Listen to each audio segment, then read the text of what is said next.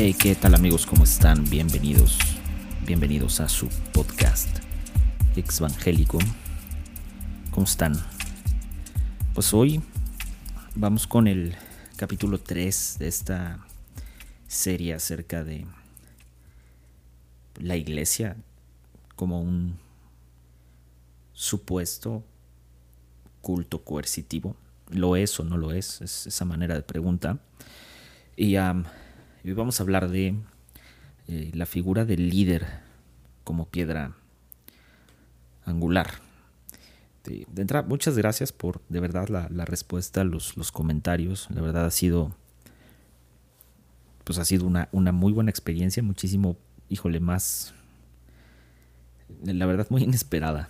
Eh, muchas gracias, gracias a, a los que están siguiendo y a y nada, si quieren que hablemos de algún tema específico, eh, como eh, por ejemplo me pidieron, híjole, la opinión ¿no? de lo que había sucedido con Yesaya y, Diego Rosarín y cualquier otra cosa de la que les gustaría que habláramos, o si les gustaría que entrevistara a alguien o lo que sea, bienvenidos, bienvenidos los, las sugerencias y, y comentarios. Pues vamos a darle. Eh, ¿qué, onda, ¿Qué onda con cómo entender esta figura de líder, ¿no? Como piedra angular. Y creo que hay que poner un antecedente eh, antes de empezar a hablar acerca de, la figura del líder. Porque hay mucho que hablar acerca de la figura del líder y esta figura de liderazgo dentro de, de, las sectas, los cultos, los grupos, etc. Eh, pues a, lo largo de la historia siempre ha existido un concepto que es este concepto del fanático. Eh, el fanático es aquel que defiende sus ideales hasta el extremo y, a veces sin límites, llegando a emplear violencia, cualquier tipo de violencia, con tal de, pues, defender sus ideales. ¿no? Entonces, si, a este fanatismo eh, unimos además esta figura del líder o el liderazgo, pues entonces eh, de alguna manera eh, obtenemos pues, una figura autoritaria que dentro del contexto de una secta o de un grupo coactivo coercitivo nos da como resultado pues una especie de mesías o eh, líderes autoproclamados que dicen seguir una misión de vida, un propósito divino, o que eh, tienen esta, esta idea de los augurios, de los presagios, o en su defecto, eh, pues eh, nos llevan a seguir enseñanzas o conjeturas que son verdades incuestionables.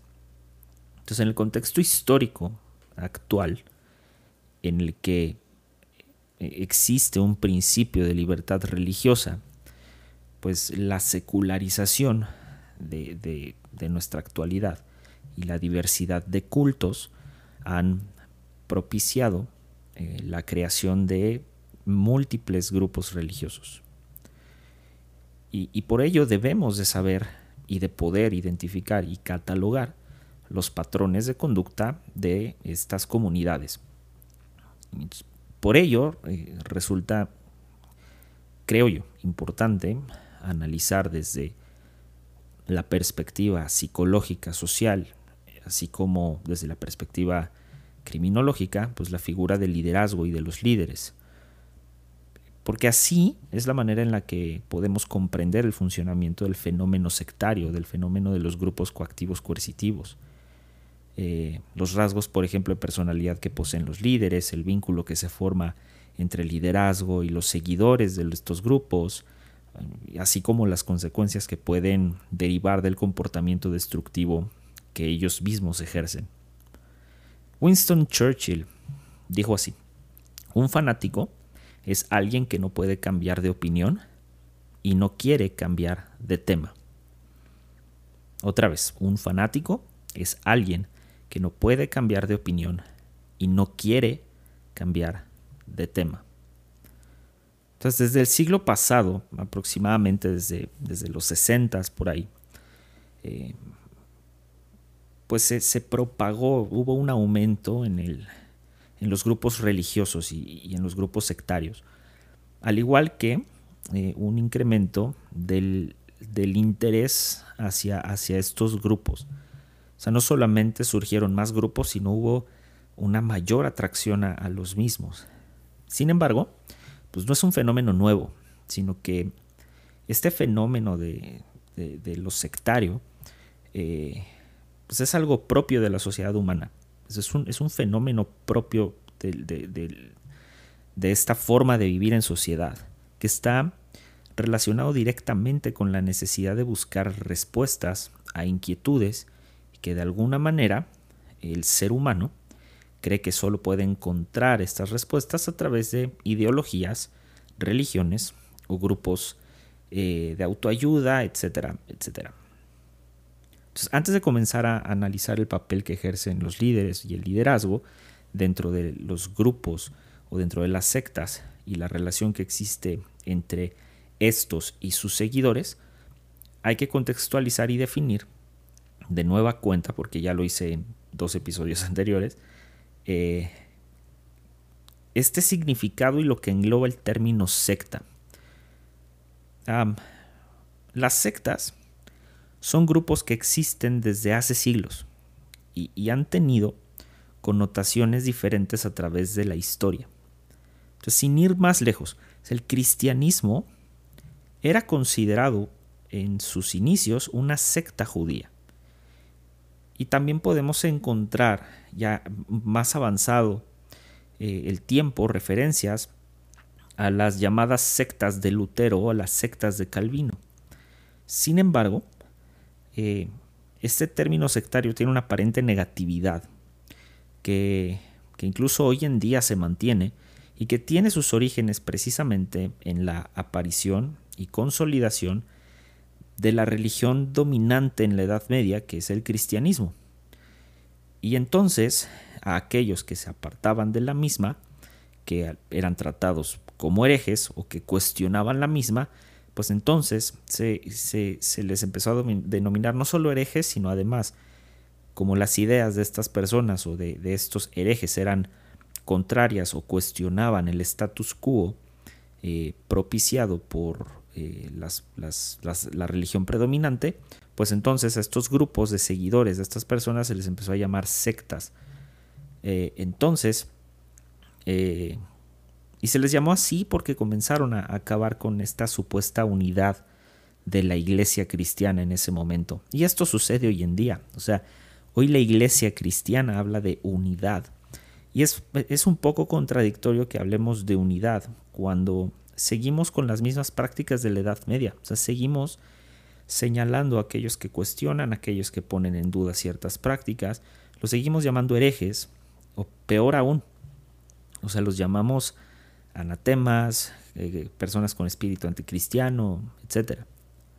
Cuando se menciona la palabra secta, eh, en automático se nos viene a la mente, por ejemplo, grupos ajenos al propio cristianismo protestante en específico. Y al mismo tiempo asociamos este término con religiones o prácticas diabólicas o satánicas, eh, incluso por ejemplo, prácticas eh, propias de la masonería o prácticas propias de algún otro grupo que no necesariamente es un grupo ocultista, y, comenzamos a hacer estas ideas ¿no? de, todo aquello que sea ajeno al cristianismo protestante, entonces es una secta. Al mismo tiempo formamos la idea de que una secta, por ejemplo, es un grupo minoritario, eh, en ocasiones o tal vez eh, marginado, pero que al mismo tiempo goza de cierto prestigio o de cierta fama y que eh, tiene estas tendencias autodestructivas cuyo final en ocasiones suele ser trágico ¿no? para sus miembros. Lo podemos ver en algunos ejemplos de sectas en Estados Unidos que terminaron con el suicidio de sus miembros, con el abuso sexual hacia sus miembros o cualquier otra práctica ajena a la moral, a la moral predominante o a las costumbres cristianas de Europa Occidental y de América. sin embargo, existen grupos y ramas, incluso del mismo cristianismo, que sin poseer estas características o no todas ellas, han sido y pueden ser igualmente de, peligrosos que este concepto de secta tan, tan polarizado que tenemos. Ahora, esta, esta visión del término secta tan discriminatoria y al mismo tiempo contaminada eh, ha sido construida en gran parte por los medios de comunicación y por la corriente predominante del el cristianismo occidental que venimos arrastrando, como ya lo he dicho, desde la Edad Media, porque resaltan con, drama y con morbo los aspectos destructivos de la personalidad de los seguidores y de los líderes de estos grupos, así como eh, salen a la luz los negocios, los negocios sucios que crean para financiarse a sí mismos, y, y todo esto lo hacemos con el propósito, o se ha hecho con el propósito de llamar la atención de los oyentes, de los lectores o de los espectadores para mostrar a estas sectas como los modelos de eh, lo que es contrario a, al pensamiento predominante eh, cristiano. Ahora, el miedo a lo desconocido, a aquello que se desvía de lo que consideramos, entre comillas, normal, hace que la sociedad señale a, estos grupos como grupos ilegítimos y les niega el reconocimiento social. Sin embargo, no tomamos en cuenta que esto sucedió con, el, con, los primeros cristianos. Los primeros cristianos eran, no eran considerados como, eh, o no eran considerados dentro de lo normal para el, para el judaísmo. Entonces, creo que para definir esta parte de secta, a veces caemos en las mismas contradicciones que caímos hace muchos años. Miren, en una, en una población tan secular como, la, como en la que vivimos el día de hoy, y en especial hablando del secularismo del, cristiano, del, cristianismo evangélico, al hablar de, de, los cultos y de las sectas se produce un choque, porque al estar, digamos, fuera, o estos grupos, al estar fuera de la burbuja ideológica y social, o, afuera del status quo cristiano evangélico, eh, que ha sido creado, como ya lo he dicho y lo repito, desde la Edad Media, venimos arrastrando muchas cosas del cristianismo de la Edad Media, eh, tenemos esta idea de que todo aquello que sea ajeno, o que hable mal, o que sea, eh, digamos, que critique a nuestra, entre comillas, tribu, esta tribu cristianoide o esta tribu del cristianismo emergente, del cristianismo evangélico, pues es considerado básicamente como tres cosas. Herejía o como el, producto del enemigo o de Satanás o del diablo. Eh, lo consideramos como espíritus de oposición u organizaciones eh, anticristianas, eh, etcétera, etcétera, etcétera. Luego, por otra parte, está el, este predominio o esta, digamos, posición tan fuerte que ha tomado el racionalismo en la sociedad actual. Traducido, ¿qué es el racionalismo? El racionalismo es una corriente filosófica que acentúa el papel de la razón en la adquisición del conocimiento. Es decir, el conocimiento se adquiere con el uso de la razón. Y este es contrario a otra corriente filosófica que es el empirismo.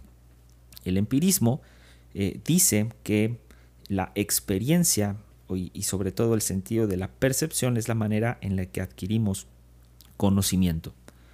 Entonces el, racionalismo lo que ha hecho es que ha favorecido el anonimato de estas organizaciones, de, estas sectas, de estos grupos religiosos tan peligrosos y a la falta eh, también de comunicación respecto de estos grupos eh, favorece porque eh, o favorece estos grupos porque genera un vacío vital que impulsa a las personas la búsqueda de un nuevo sentido de vida, ya sea un sentido aspiracional o un sentido espiritual que los llene y que los complemente durante eh, su vida diaria. ¿no?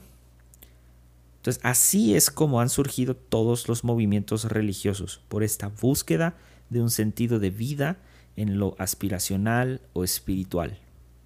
En especial, los grupos que se apartan de los modelos tradicionales o de las religiones tradicionales. En teología solamente hay eh, básicamente tres religiones.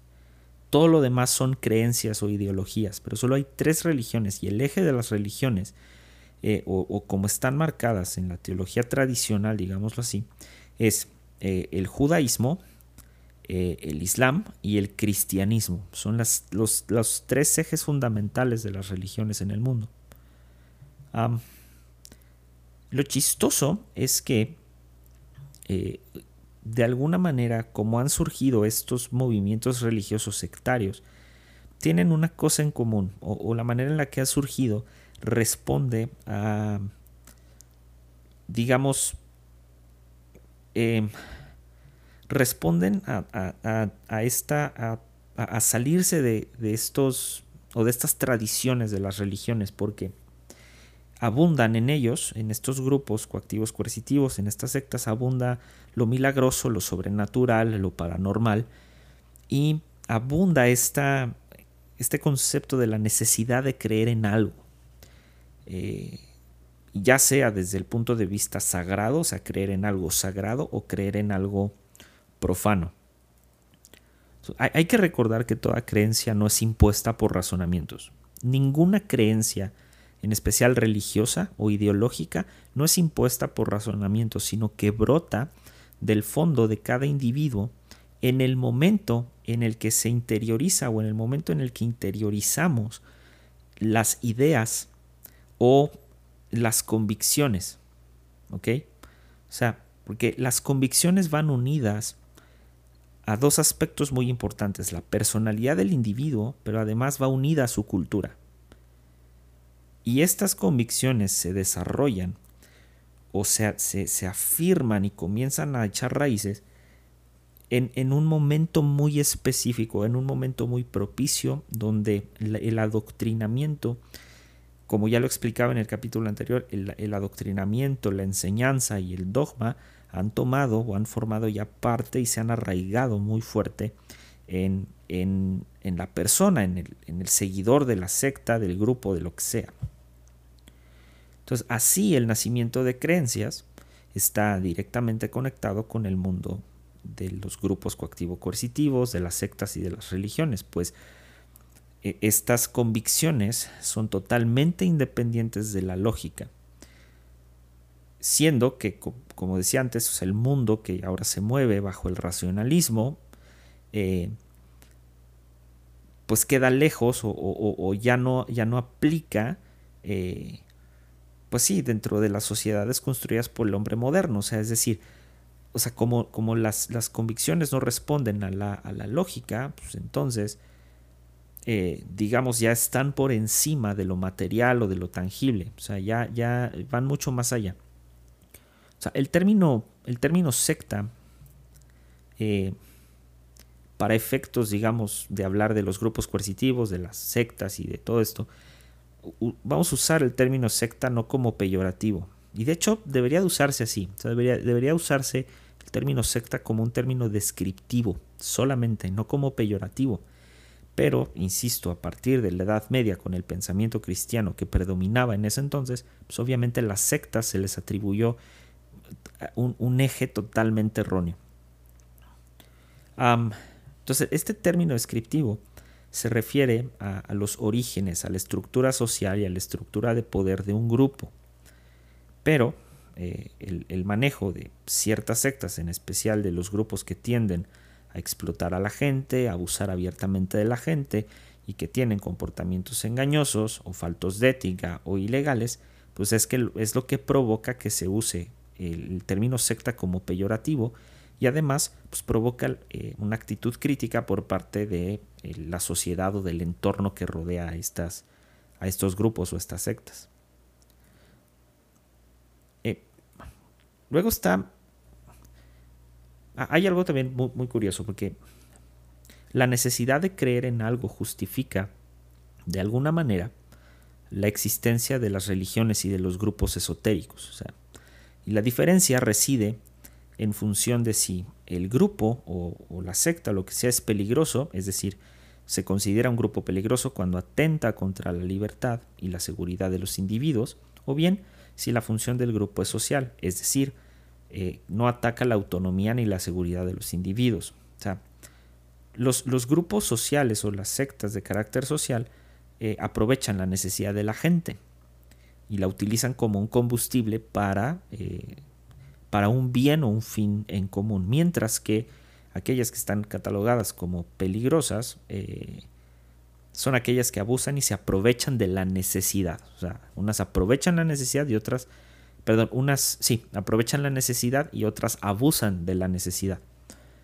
Ahora, acá nos vamos a centrar en el concepto de secta destructiva, de sectas o cultos coactivos coercitivos de carácter destructivos eh, que eh, a mi gusto pues merecen una crítica y atención eh, en virtud de los métodos que se utilizan o los métodos que utilizan para alcanzar gente, captar captar recursos, etc.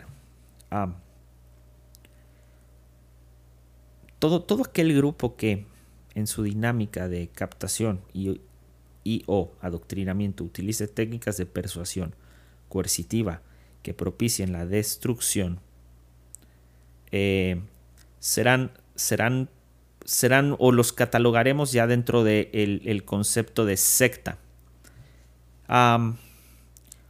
¿Por qué? Porque aquí es donde, de alguna manera, los individuos comienzan a ser afectados en su personalidad.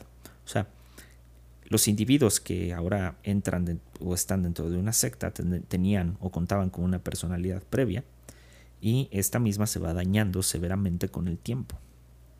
También, eh, para efectos prácticos, la secta pues es, digamos, aquel grupo que por su dinámica vital ocasiona la destrucción total o severa de los lazos afectivos y de comunicación efectiva de sus individuos con su entorno social habitual. Y esto ya lo había dicho en el episodio anterior. Ahora, ¿qué onda con la figura del líder? En las sectas o grupos coactivos coercitivos, ah, la figura del líder y la figura del liderazgo son eh, un fenómeno que ha existido desde siempre. O sea, si revisamos la historia, en todas las épocas de la humanidad nos encontramos con personas que han ejercido una gran influencia sobre otros y de alguna manera que han guiado a la sociedad, los han dirigido a objetivos específicos, a los cuales, pues, obviamente, la sociedad, sin ser encabezada por alguien, pues no habría, o sea, no, habría ni de chiste podido llegar o lograr pues, por sí misma todos estos logros, ¿no? Y lo tenemos desde las sociedades babilónicas, mesopotámicas, etc. O sea, el ser humano siempre ha necesitado una brújula que lo oriente, ya sea espiritual, moral, laboral o de fuerza. Ahora, a estos eh, líderes o llamados orientadores, eh, son estas personas con gran confianza en sí mismas, con una elevada capacidad para la oratoria y un alto grado de carisma, eh, siendo, eh, o, esto gracias a, que son aptos de alguna manera para transformar. Y e, es muy chistoso porque utilizan esta, estas capacidades, insisto, de oratoria y de carisma para de alguna manera transformar la visión eh, y convertir algunas cosas en realidad o transmitir eh, ideales o, cierta motivación a sus seguidores para alcanzar sus metas, ya sea que las metas sean espirituales, morales o de realización personal. etimológicamente, la palabra líder, que proviene del inglés eh, y, desde, y vamos hasta la raíz que es leden, eh, leden significa viajar, guiar o mostrar el camino. Por tanto, un líder ayuda a organizar a la ciudadanía o a la sociedad, mientras hace sentir a ésta segura para que, en consecuencia de esa seguridad, se genere un, eh, un buen funcionamiento social o se genere eh, un bienestar social. Por ende, ser líder no es malo.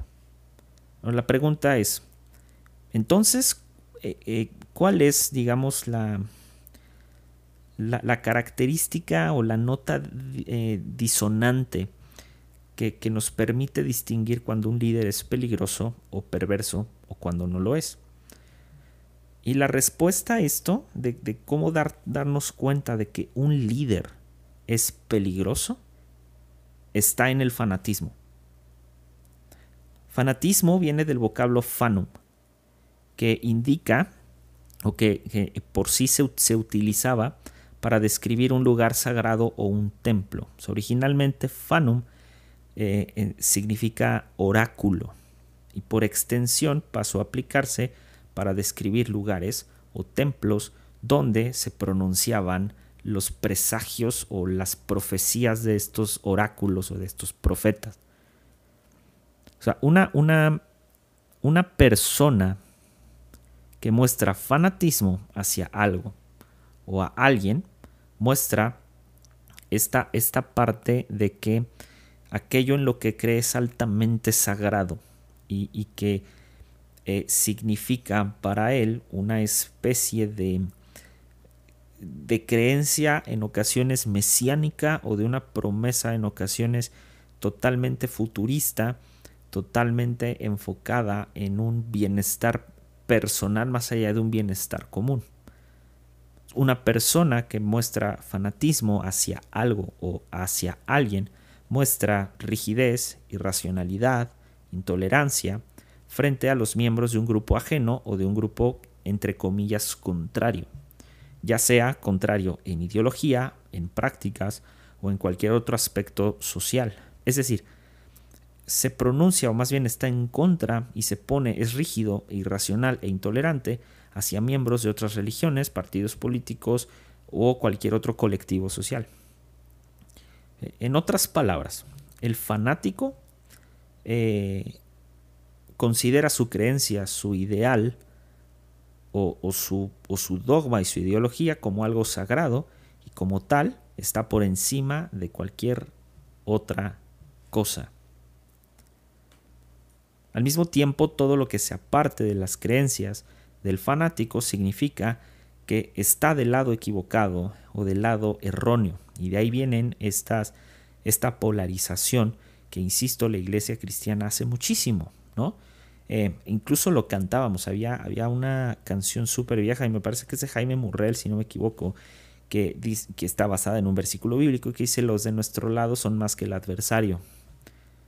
Eh, y es muy chistoso porque eh, el adversario lo puede, o sea, engloba esta idea de el mundo. O sea, es los cristianos versus el mundo, Dios versus el mundo. Este concepto de que se tiene de el mundo como todo aquello que sea ajeno al cristianismo y visto como malo además. Además, el, fanático no, no soporta, por ejemplo, que le contradigan.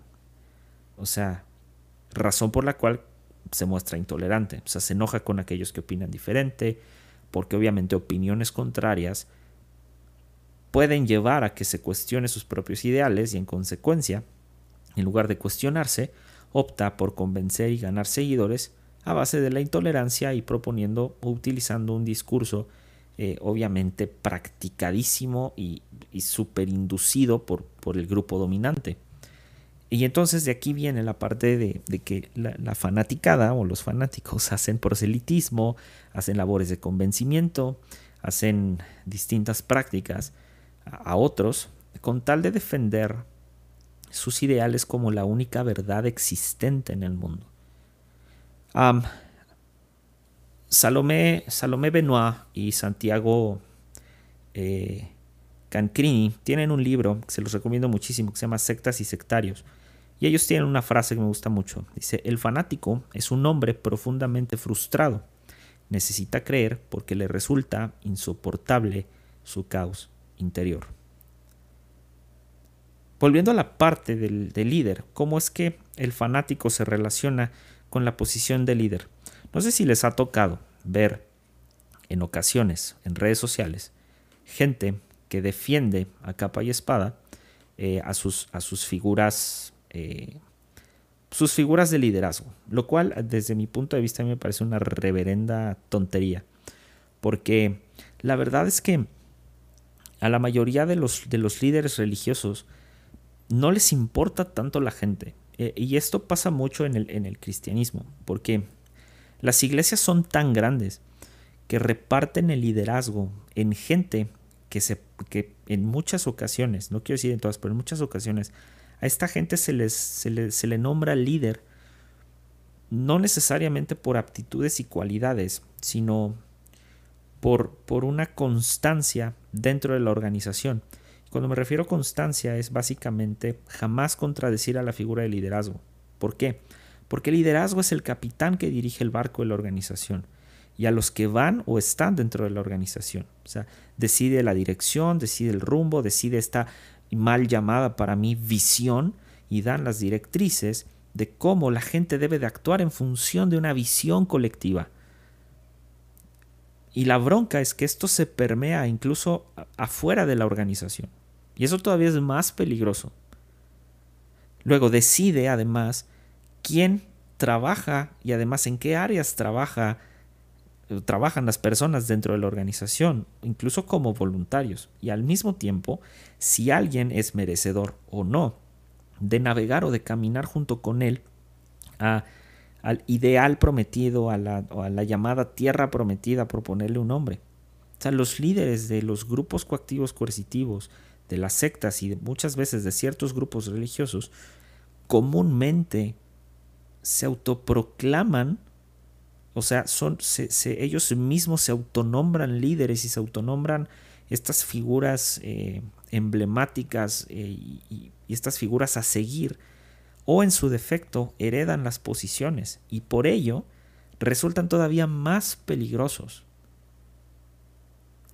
Ahora, si bien muchas de estas figuras tienen un amplio conocimiento del dogma, muchas veces este, este amplio conocimiento del dogma no se transmite, eh, digamos, o se transmite para dar un discurso que sea adecuado a ciertas temporadas, a ciertas, eh, a ciertas experiencias que está teniendo este, este grupo social o estos, estos grupos en específico.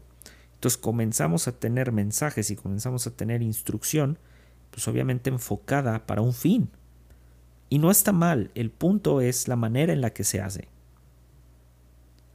El actuar de, los líderes desde la psicología social y la criminalística eh, se asemeja mucho al flautista de Hamelin, porque refleja de forma muy clara la relación de los líderes con los seguidores. Eh, si no saben quién es el flautista de, de Hamelin, perdón, vayan en Google, búsquenlo, es, una historia, donde pues el flautista llega a un pueblo donde hay una, una infestación de ratas y, entonces el flautista comienza a tocar la flauta y los, los roedores eh, lo comienzan a seguir por, por la armonía que, está emitiendo desde, desde, el instrumento y entonces van embelesados y cautivados y salen del pueblo. Y de esta misma manera, estos líderes que son, resultan muy peligrosos, eh, ejercen este poder, o sea, la, gente comienza a, o sea, es cautivada por, el mensaje y entonces comienzan a seguir todos sus dictados, comienzan a seguir todas sus enseñanzas sin cuestionamiento alguno. Incluso, aunque estas enseñanzas sean contradictorias a un dogma, más antiguo que la misma organización, ¿no? Y, pasa en muchísimos sectores. O sea, de hecho, hay, hay un libro muy bueno que habla, lo, de hecho está, lo voy a poner en la descripción y creo que ya salió en, varias descripciones del episodio, pero eh, acerca de cómo el, el yihad ha utilizado el dogma del Islam para ejercer este tipo de control, o sea, para ejercer este tipo, y para ejercer prácticas contrarias al propio dogma del Islam. Y, y entonces así eh, los individuos que pertenecen a la organización pues dejan de ser estas personas con, o sea, estas personas singulares, estas personas eh, pensantes, o sea, y se sustituye el hombre moderno pues obviamente por alguien que solamente eh, sigue a otro. ¿Por qué? Por cualquier tipo de cosa, puede ser por conveniencia, puede ser porque se, se, está llenando un vacío. Al final del día resulta más fácil seguir a alguien que cuestionarlo. O sea, seguir a alguien es cómodo. Eh, y mucha gente cree que no. O sea, la gente dice es que seguir a, Jesucristo es, es difícil. No, o el problema es que a veces hemos, hemos hecho la semejanza de que seguir a Jesucristo es seguir a los pastores o seguir al liderazgo. Y no es así. O sea, la figura de Jesucristo como líder, a mí en lo personal no me gusta la figura de Jesucristo como este líder de masas.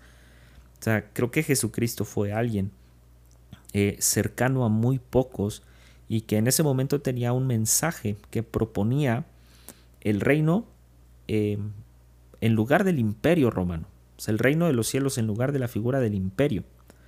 Y, entre otras cosas, o sea, e, esta, no solamente esta parte de el reino de los cielos, como él dice, ¿no? que no es comida ni, bebida, sino gozo, paz y justicia, que ya lo explicaré más adelante, en, episodios más adelante, pero traía otra visual que los judíos no tenían, o sea, y en especial este círculo eh, totalmente autoritario y además con, con, el conocimiento acaparado que son los fariseos, ¿no?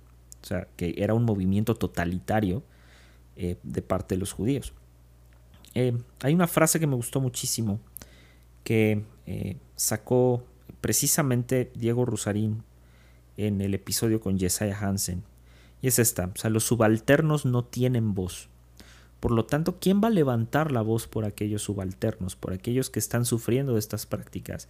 Y levantar la voz no es ir y hacer marchas afuera de una iglesia que esté ejerciendo estas prácticas, no, sea, levantar la voz es precisamente hablar de este tema que es muy incómodo y a veces ponerle piedras en los zapatos a, líderes y a, pastores que están ejerciendo esto sin darse cuenta, porque es muy incómodo. Yo sé que es muy incómodo hablar de, si la iglesia cristiana es o no un culto coactivo coercitivo, y muchas veces lo es. En la mayoría de los grupos, de estos grupos coactivos coercitivos, existe la figura del líder. Y normalmente es una persona que comúnmente es el fundador y, que ocupa la cúspide de la estructura piramidal y por lo tanto por debajo de él hay muchos subalternos. Eh, esta, o sea, eh, dirige de alguna manera la organización desde el escalafón más alto dentro de la jerarquía del grupo. O sea, el líder al final del día resulta una figura de carácter autoritario. Y, hay, curiosamente, en, criminología y en psicología, a la figura del líder se le atribuye eh, características de líderes o de, de, sí, de líderes fascistas. O sea, Muchas de las religiones, incluyes el cristianismo, en su estructura de liderazgo están catalogadas como modelos de gobierno fascistas totalmente. ¿Por qué? Pues porque los líderes de las sectas o los grupos coactivos coercitivos son personas, primero, autodesignadas, que e, ellos mismos se nombran a veces pastores, ellos mismos eh, a veces se nombran como, sí, sí, como líderes, y eso está mal.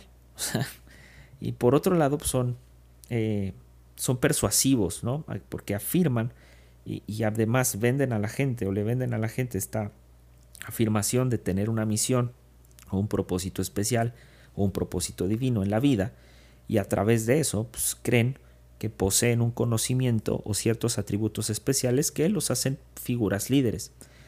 También está la parte, por ejemplo, de, de este, este concepto de la meritocracia, que no es un concepto nuevo, insisto, y este concepto de la meritocracia está metido en la iglesia, especialmente con el liderazgo. O sea, la gente cree y nos han hecho creer que pastores y líderes están en ese lugar por, porque le echaron ganitas, y no es cierto, la mayoría han heredado el puesto. O sea, la mayoría de los, de los pastores y de los, de los grandes líderes y predicadores que hoy tenemos heredaron las posiciones que tienen. Y entonces, o sea, esta parte de yo le eché ganas, yo estuve aquí desde cero, eso no tiene nada que ver. Naciste y por eso he dicho que, el cristianismo a veces es una religión de privilegios, una religión de blancos. ¿Por qué? Porque aquellos que ostentan las, posiciones mayores o el escalafón más alto de los escalafones más altos, pues obviamente es porque lo heredaron o porque son parte o han sido parte de la familia o de, aquellos que están en la cima de la, de la pirámide estructural de las, de las organizaciones. Al mismo tiempo, estos líderes de sectas suelen ser decididos y dominantes, y a menudo son descritos como personas carismáticas. Hace muchos años hubo un, caso muy particular de un eh, festival de, de, un festival de música que se llamaba ah, Fire Festival ah, y, está asociado con un cuate que se llama Billy, Billy McFarland. O sea, Billy, Billy McFarland fue un chavo que fue, hizo varios como emprendimientos en Estados Unidos, entre ellos una tarjeta de crédito que te daba acceso a, muchos lujos y muchos beneficios en restaurantes a veces de lujo en Los Ángeles y en Nueva York. Y hay un documental de él en Netflix. Y, y, este asunto, a, él, de hecho, le hicieron un, digo, fue a la cárcel seis años y, y, o sea, con una deuda de más de 27 millones de dólares. Entonces él iba a hacer un festival de música en las Bahamas, en especial en una isla que le pertenecía a Pablo Escobar. Y eh, eh, al final fue un desastre. O sea, él, había prometido que iba a estar Major Lazer y muchísimos grupos súper, o sea, en ese momento top, así top 10 de los, de los artistas. Y, y entonces jala a todo un grupo creativo, jala a lo mejor de lo mejor de agencias de management, agencias, agencias publicitarias, todas, o sea, radicadas en Nueva York para hacer de este evento algo grande, se vendió en redes sociales cañón. Y algo, una característica que él tenía es que era alguien decidido a quien decirle que no, no era visto como una amenaza, sino él decía, a mí no me des problemas, dame soluciones. Y esto es común del cristianismo. Hay, hay líderes que incluso a la fecha opinan que la crítica hacia sus iglesias o hacia su, hacia su liderazgo es vista como algo malo, es vista como, ah, no, o sea, me estás causando un problema, a mí dame soluciones, cuando la solución está en la crítica. O sea, la, solución a veces está puesta en el lado de la crítica. Y entonces, cuando, cuando, cuando me tocó analizar este, este asunto desde la, desde, desde la ley, desde el punto de vista criminal, eh, me sorprendió algo muy fuerte y es una similitud en el discurso entre líderes religiosos del, cristianismo evangélico y pues este cuate, ¿no? Este, este brother, Bill, este, este brother del festival, este Billy McFarland. Y, no solo eso, no solamente defraudó a gente, hubo un, caso muy fuerte de uno de sus accionistas y además uno de sus, de sus principales organizadores y líderes dentro del festival, que es homosexual, eh, tenían un problema ya estando en la isla porque cambiaron de sede dos veces, entonces eh, pasaron a otra isla que un poco más grande en Bahamas y, entonces tenían eh, más o menos como tres contenedores llenos de botellas de agua Evian eh, que la aduana no quería soltar. Y entonces él le habla a este, a este, a este señor ya, pues es un señor yo creo que de más de 50 años, y habla y le dice, necesitas sacrificarte por el equipo, necesitas ir a, la aduana y, y pues tu sacrificio va a requerir que le practiques sexo oral al director de la aduana en Bahamas para que suelte el cargamento de agua. Y, muchos de ustedes dirán, bueno, pero es un caso extremo donde obviamente no, no hay ninguna moral de por medio. y, lo pensamos así. El problema es que en Estados Unidos ha habido demasiados, no solo en Estados Unidos, en México también, ha habido muchísimos casos de abuso sexual y de prácticas sexuales dentro, dentro de muchísimas sectas.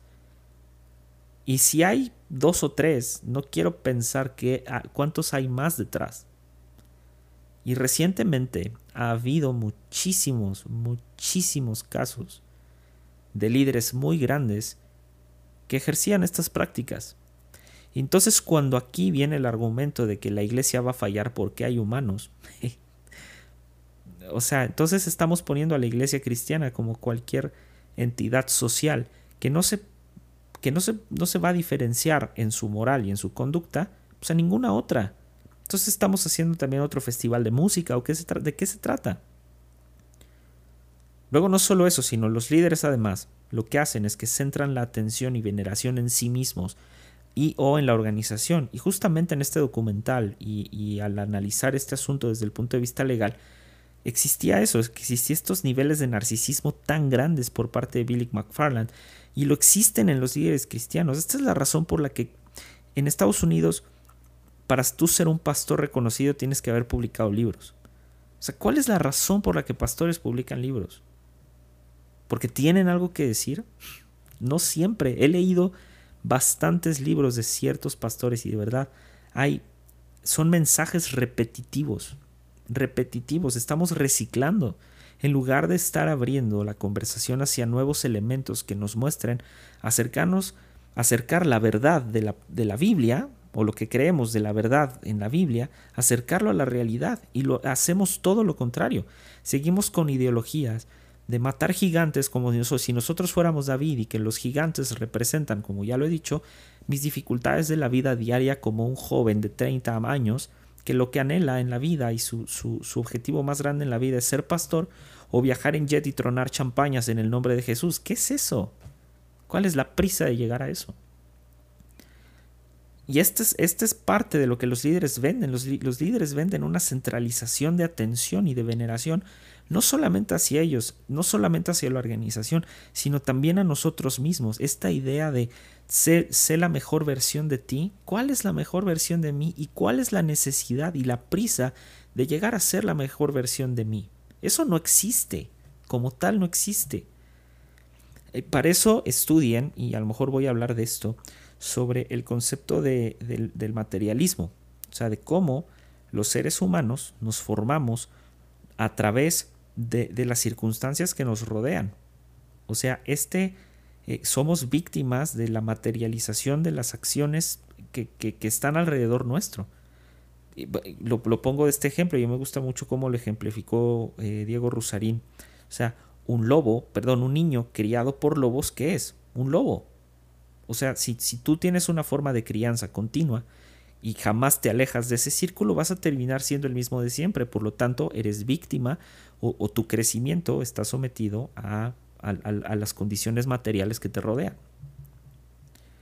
Por otra parte, hacia, hacia los líderes se da algo muy, muy curioso. O sea, se da, se da una, una, una sumisión al líder. ¿Cuántas veces hemos escuchado esta parte de, de la sujeción y de la sumisión al liderazgo, al pastorado, a los maestros? Y esto surge porque cuando yo someto eh, o me someto por completo a, los maestros, a los líderes, sin cuestionamiento alguno, pues no hay espacio para la divergencia, no hay espacio para la confrontación de ideas. Y como lo dije, la diferencia, de, hecho está en un episodio acerca de la responsabilidad social de, del, del, discipulado. La diferencia entre el, el, adoctrinamiento y el discipulado es que el discipulado, en el discipulado, según los judíos, el discipulado consiste en el constante cuestionamiento de las ideas. Ya lo he dicho, vayan a una librería judía. Ese lugar es de los lugares más escandalosos porque hay una contrastación de ideas fuerte. ellos mismos están filosofando sobre su propia fe y nosotros no lo hacemos. Nosotros tenemos, o sea, videos en YouTube donde cuando se cuestiona los pastores contestan, o sea, hay, hay, hay, una serie de videos que se llamaba, creo que fue en los 90, que se llamaba ah, The Room Elephant o algo así, donde estaba eh, Stephen Furtick y eh, otros pastores y tenían como una, una especie de debate y sus debates giraban en torno a la iglesia, ni siquiera giraban en torno a la Biblia, giraban en torno al funcionamiento de la iglesia. ¿Por qué? Porque se puso de moda que en la iglesia todo eran procesos y procedimientos todo en la iglesia eran manuales, todo en la iglesia de pronto fue estructura, todo en la iglesia de pronto fue estas ideas empresariales y esto nos ha hecho muchísimo daño porque detrás de las ideas empresariales hay mucha ideología de, de coaching de secta. O sea, más allá de psicología, de sociología, hay muchísima idea de un coaching enfermizo que lo que vende es grandeza. Y la misma Biblia no vende grandeza. O sea, la misma Biblia no promete grandeza. ¿De dónde sacaron eso? La Biblia, al contrario, dice que por causa de Jesucristo vamos a pasar penas y penas grandes. Entonces, ¿qué mensaje estamos dando? O sea, el liderazgo verdaderamente, ¿qué mensaje está dando?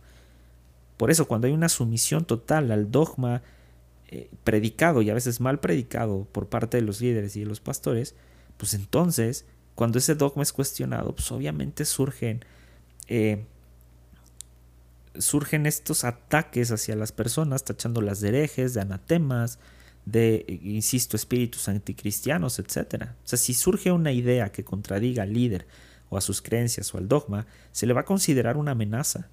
Y por lo tanto, para dejar de considerarse una amenaza, el líder tiene que retomar el control total del liderazgo. Porque entonces si se siente amenazado, normalmente el líder comenzará a emplear métodos que restablezcan su línea de poder, para entonces así demostrar que nadie puede llevar la contraria por lo que él divulga o por lo que él hace, pues ya que todo lo que, lo, que predica es una verdad absoluta y es la única verdad. Cosa que pues, no es cierto.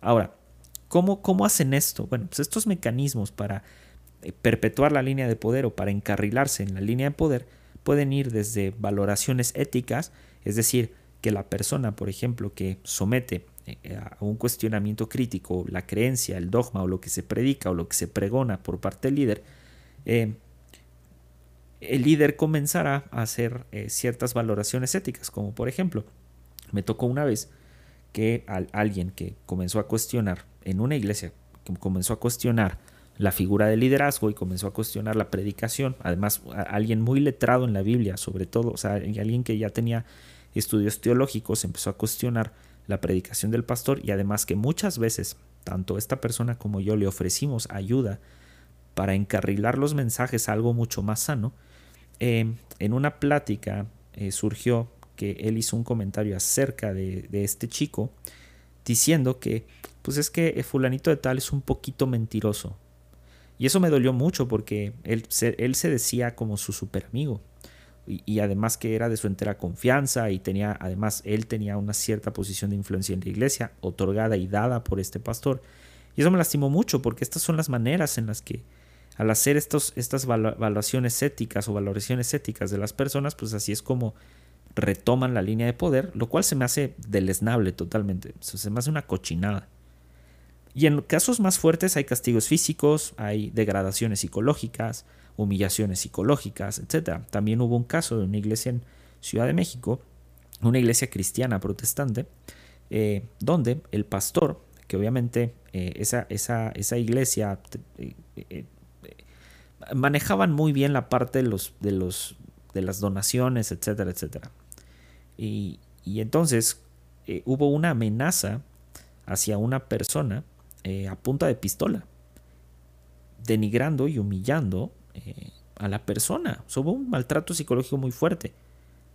Y este asunto llegó hasta pues, los tribunales y bueno, hubo una indemnización por millones de pesos, etc.